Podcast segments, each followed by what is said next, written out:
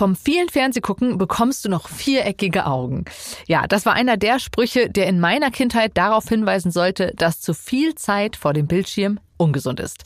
Zum Glück werden die Augen nicht viereckig, wie wir alle wissen. Zu viel Zeit vor dem Bildschirm sollten Kinder dennoch nicht verbringen. Welche Auswirkungen das haben kann und wie viel Zeit laut Experten noch in Ordnung ist, darum geht es in dieser Folge von Aha. Außerdem beschäftigen wir uns mit den Ohren. Ich möchte wissen, kann man Stille eigentlich hören? Mein Name ist Sonja Gillard und ich freue mich wie immer sehr, dass ihr dabei seid. Aha. Zehn Minuten Alltagswissen. Ein Podcast von Welt. Bildschirmfrei bis drei. Das steht groß auf einem Aufkleber, den die Kinderärztin meiner Tochter bei einer der vielen Pflichtuntersuchungen, die es in Deutschland gibt, in ihr Untersuchungsheft geklebt hat. Ja, diese Kampagne Bildschirmfrei ab drei soll darauf aufmerksam machen, dass Zeit vor dem Bildschirm für Kleinkinder Überraschung, nicht gut ist. Das dürften die wenigsten bestreiten, schon weil sich ja jeder von uns bereits mal erlebt hat, wie einem der Kopf brummt, wenn man zu lange auf das Handy starrt oder doch zu viel Zeit bei Netflix, Amazon und Co. verbracht hat. Trotzdem ist es so, dass schon Dreijährige in Deutschland durchschnittlich mehr als vier Stunden pro Woche vor einem Bildschirm, also das heißt Fernseher, Handy, Laptop und so weiter verbringen. Das hat im vergangenen Jahr eine repräsentative Studie der Krankenkasse Pronova BKK ergeben geben. In einer neuen, groß angelegten Auswertung von Daten sind Wissenschaftler der Frage nachgegangen, welche Folgen häufiges auf dem Bildschirm schauen für Kinder, besonders für ganz kleine Kinder, für Kleinkinder und deren Entwicklung haben. Mein Kollege Holger Kreitling aus dem Wissenschaftsressort von Welt hat sich genau damit beschäftigt. Hallo Holger. Hallo.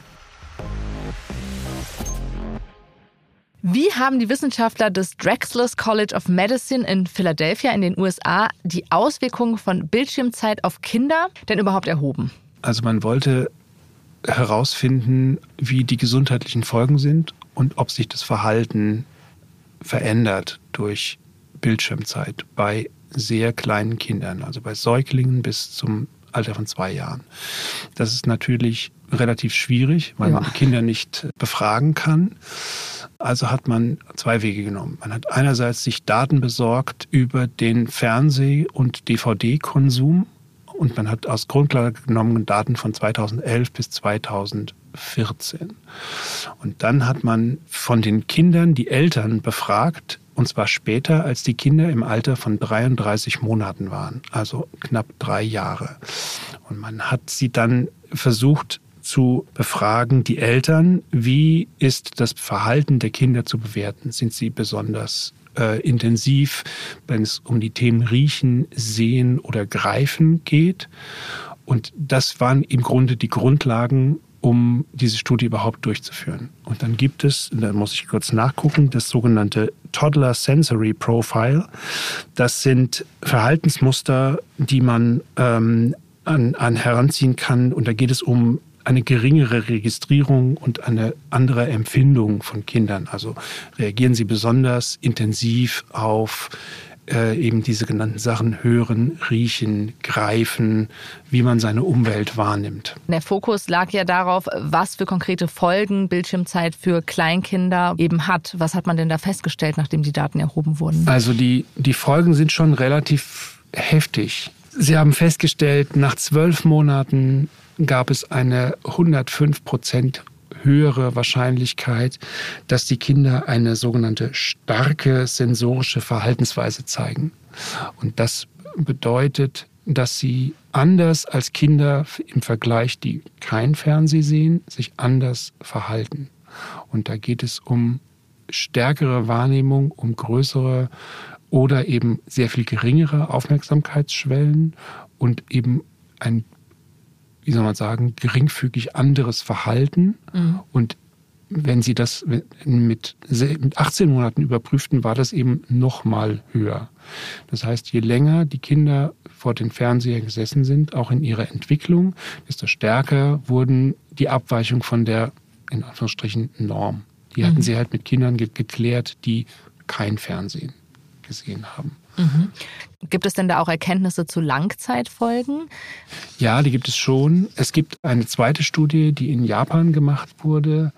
2022. Auch da geht es darum, um den Einfluss von Bildschirmzeit und da gab es ein verändertes Verhalten und das war relativ auffällig bei Kindern von zwei Jahren, etwas weniger bei Kindern von drei Jahren und mit etwa vier Jahren hatten sich die Unterschiede angeglichen, aber in ein kleiner Bereich ist immer noch geblieben. Das heißt, wenn die Kinder sehr, sehr früh vor den Bildschirmen sitzen, sind sie erstmal relativ stark beeinflusst. Und wenn sie es fortwährend bleiben, dann haben sie auch fortwährend ein Problem. Aufmerksamkeitsveränderungen, Defizite bei der Wahrnehmung, möglicherweise so etwas wie Wahrnehmungsstörungen. Ähm, und im Alter von vier Jahren hatte sich das wieder etwas angenähert, aber ein kleiner Rest an Veränderungen bleibt auf jeden Fall. Mhm, und das sind ja auch sehr entscheidende Jahre der frühkindlichen Entwicklung, die Kinder ja, da auch durchleben. Unbedingt. Lass uns noch mal ein bisschen genauer hingucken. Was sorgt für diese Veränderungen? Wenn man vor dem Bildschirm sitzt, das ist, glaube ich, jedem intuitiv relativ klar, sind die Kinder sofort gefesselt. Sie fallen voll in diesen Tunnel und sind durch alles, was auf dem Bildschirm passiert, enorm beeindruckt. Und sie bleiben auch daran und sie wollen intuitiv immer mehr davon. Das heißt, das Suchtverhalten wird sehr, sehr früh mit einer hohen Intensität beeinflusst und alles, was man über den Bildschirm lernt, wirkt doch intensiver als das all diese Erfahrungen, die die Kinder in ihrer unmittelbaren Umgebung machen und mit Bezugspersonen. Eben das führt dazu, dass auch als Kleinkind man immer mehr von dem will, was man besonders als intensiv empfindet, nämlich das, was von dem Bildschirm stattfindet. Das Zweite, was passiert, ist, dass diese Bildschirmzeit im Prinzip nie aufhört. Es sei denn, es kommt jemand und sagt, nee, jetzt aber mal Schluss. Ähm, weil das immer weitergeht, möchte man da auch immer, dass es wieder wiederkommt. Und dann gibt es noch etwas Drittes, was ich wahnsinnig wichtig finde, ist, je länger das, der Aufenthalt vor einem Bildschirm ist, desto klarer ist, dass in der gleichen Zeit die Bezugsperson nicht da ist man muss, glaube ich, ehrlich sein, wir alle parken manchmal Kinder vor Bildschirmen, weil man gerade keine Zeit hat, weil man arbeiten muss, weil man selbst vor einem Bildschirm sitzt. Das heißt, die Kinder sind in dem Fall auf sich gestellt und nur in Interaktion mit dem Bildschirm und nicht in Interaktion mit Erwachsenen oder mit anderen Bezugspersonen, mit anderen Kindern. Und das wiederum beeinflusst mindestens genauso wie das, was im Kopf mit dem Bildschirm passiert. Nun ist es so, dass heutzutage Bildschirme eigentlich überall sind und wir sie in allen Lebenssituationen einsetzen. Und das geht um weit mehr als den Fernseher, den ich noch aus meiner Kindheit als bestimmenden Bildschirm kenne. Jetzt haben sich die Forscher aber ausgerechnet die Fernsehzeit angeschaut. Wie ist das zu bewerten? Tatsächlich ist es so, dass die Zahlen in den USA, die, die denen zugrunde lagen, wahnsinnig hoch sind. Also auch Zweijährige haben eine durchschnittliche Bildschirmzeit bzw. Fernsehen und DVD-Zeit gehabt von drei Stunden und drei Minuten. Das sind Zahlen von 2019 pro Tag. Nicht pro Woche, sondern pro Tag. Und jetzt würden wir sagen, nein, das ist in Europa oder in Deutschland nicht der Fall.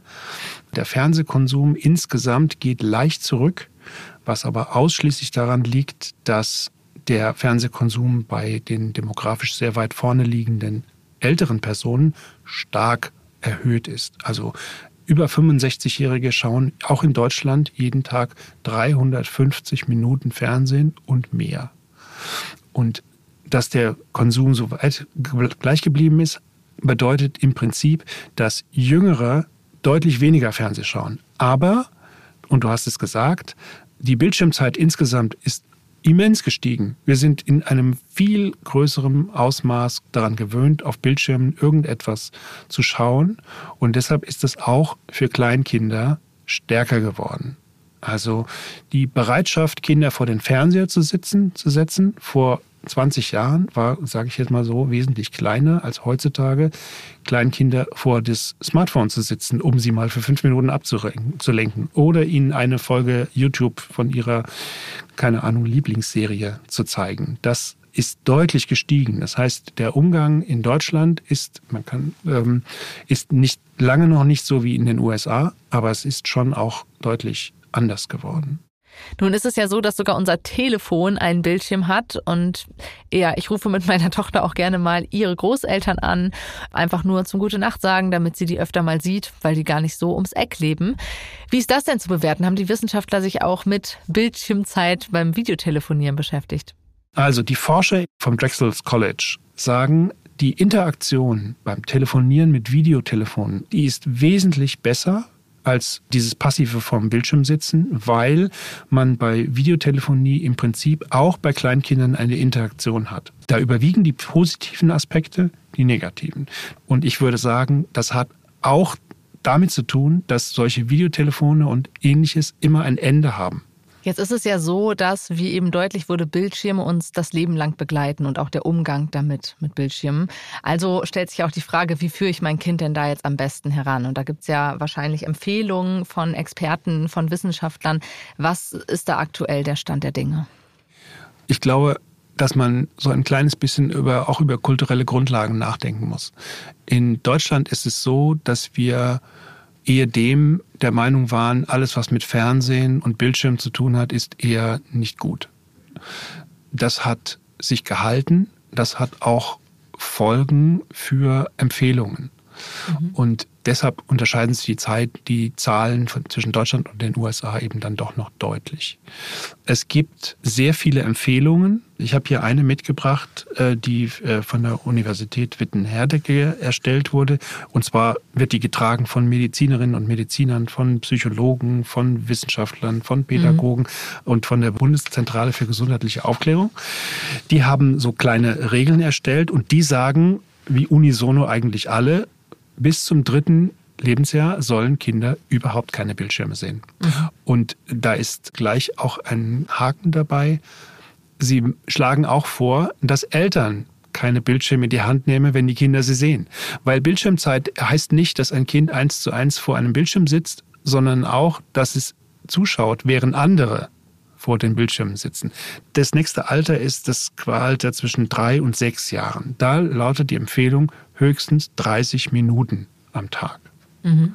Ich glaube, das muss man aushandeln. Klappt sowas? Kann man sowas machen? Man muss sich selbst, glaube ich, relativ streng zur Raison rufen und Regeln einhalten und Regeln aufstellen und dabei auch dann konsequent sein. Und äh, ich sage es nochmal, das gilt auch für für alle Gelegenheiten, wo man selbst vor einem Bildschirm sitzt. Holger, vielen Dank für den Überblick. Sehr gerne. An dieser Stelle habe ich noch einen Lese- und einen Hörhinweis für euch. Den Text von meinem Kollegen Holger Kreitling findet ihr in den Show Notes und da habe ich auch noch eine andere Aha-Folge für euch als Link reingestellt. Und zwar eine Folge, in der meine Kollegin Antonia Beckermann sich mit der Frage beschäftigt hat, ob Lesen auf dem Smartphone, Laptop oder Tablet unserem Gehirn schadet.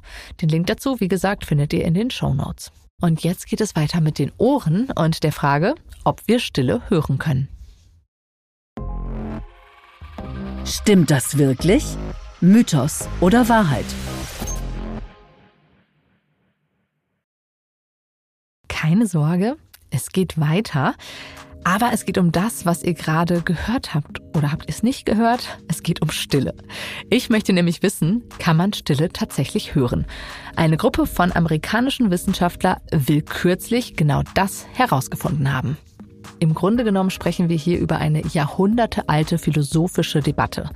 Können wir Stille tatsächlich wahrnehmen, also hören? Oder konstruieren wir sie kognitiv aus dem Fehlen von Geräuschen? Drei Forscher von der John Hopkins Universität in Baltimore, die schließen nun aus einer Reihe von Experimenten, dass ersteres der Fall ist. Wir können sie wahrnehmen.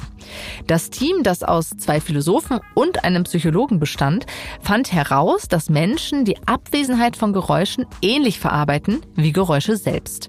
Die Forscher nutzten dafür bekannte Experimente, in denen akustische Wahrnehmungsverzerrungen erzeugt werden. Im Detail bedeutet das, sie haben 1000 Probandinnen und Probanden Tonaufnahmen vorgespielt. Darunter war zum Beispiel die Geräuschkulisse eines belebten Restaurants oder eines Bahnhofs und all die Geräusche verstummten dann abrupt für einen bestimmten Zeitraum. Danach verstummten sie für zwei aufeinanderfolgende Sequenzen, die zusammen allerdings genauso lange dauerten wie die erste Pause. Ihr könnt das Experiment auch nachhören, wenn ihr möchtet, und zwar online. Ich stelle euch den Link dazu in die Show Notes. So, aber was ist dann passiert? Obwohl die Geräuschpausen gleich lang waren, empfanden die Probanden den durchgehenden Moment der Stille für länger als die aufeinanderfolgenden zwei kürzeren Momente. Selbes tritt bei der sogenannten One is More Illusion auf. Hier wirkt ein langer, durchgehender Piepton länger als zwei kurz hintereinander folgende Töne, die zusammengerechnet aber dieselbe Länge wie der erste Ton haben. Diese bereits bekannte Wahrnehmungsverzerrung, die trat eben auch bei Stille auf.